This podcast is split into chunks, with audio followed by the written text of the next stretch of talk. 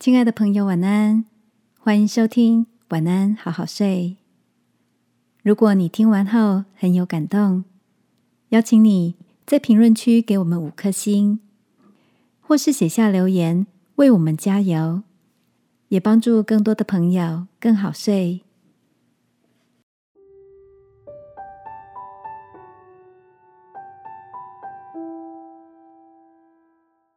桌上的思考旅程，朋友晚安，我是阿里。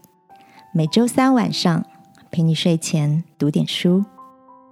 最近有一位喜欢做菜的朋友推荐我看一本书，书名叫《吃的美德：餐桌上的哲学思考》。这本书的作者朱利安·巴吉尼是英国的哲学博士。他认为，饮食不只是单纯利己的选择，还需要考量到自然、动物、他人以及自己的内心思维。书中提出二十三个关于饮食的趣味反思和与时俱进的美德，搭配二十三道美味食谱，将抽象的思维。结合具象的美食，呈现在读者面前。作者提到一个观念，叫做“尽责管理”。原文用的是 “stewardship” 这个字，在西方生态伦理中有个特别含义，是人作为上帝的管家来对待这个地球。如果以地球管家的角度来思考管家的责任，就是以永续的概念妥善管理产业，既不挥霍浪费，也不僵化守旧。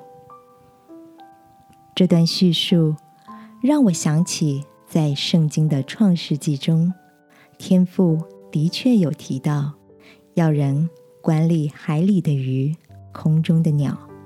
地上的牲畜和全地，并地上所爬的一切昆虫。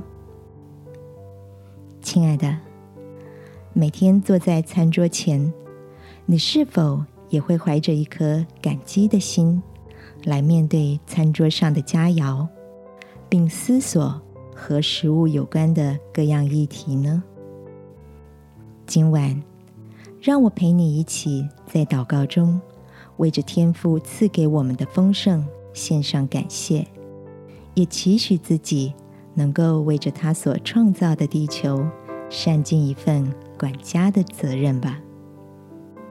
亲爱的天父，谢谢你赐给我们每天所需的饮食，求你赐下智慧，让我能以谦卑温柔的心享受食物，珍惜资源。祷告，奉耶稣基督的名，阿门。晚安，好好睡。祝福你，从餐桌上感受生活的美好。耶稣爱你，我也爱你。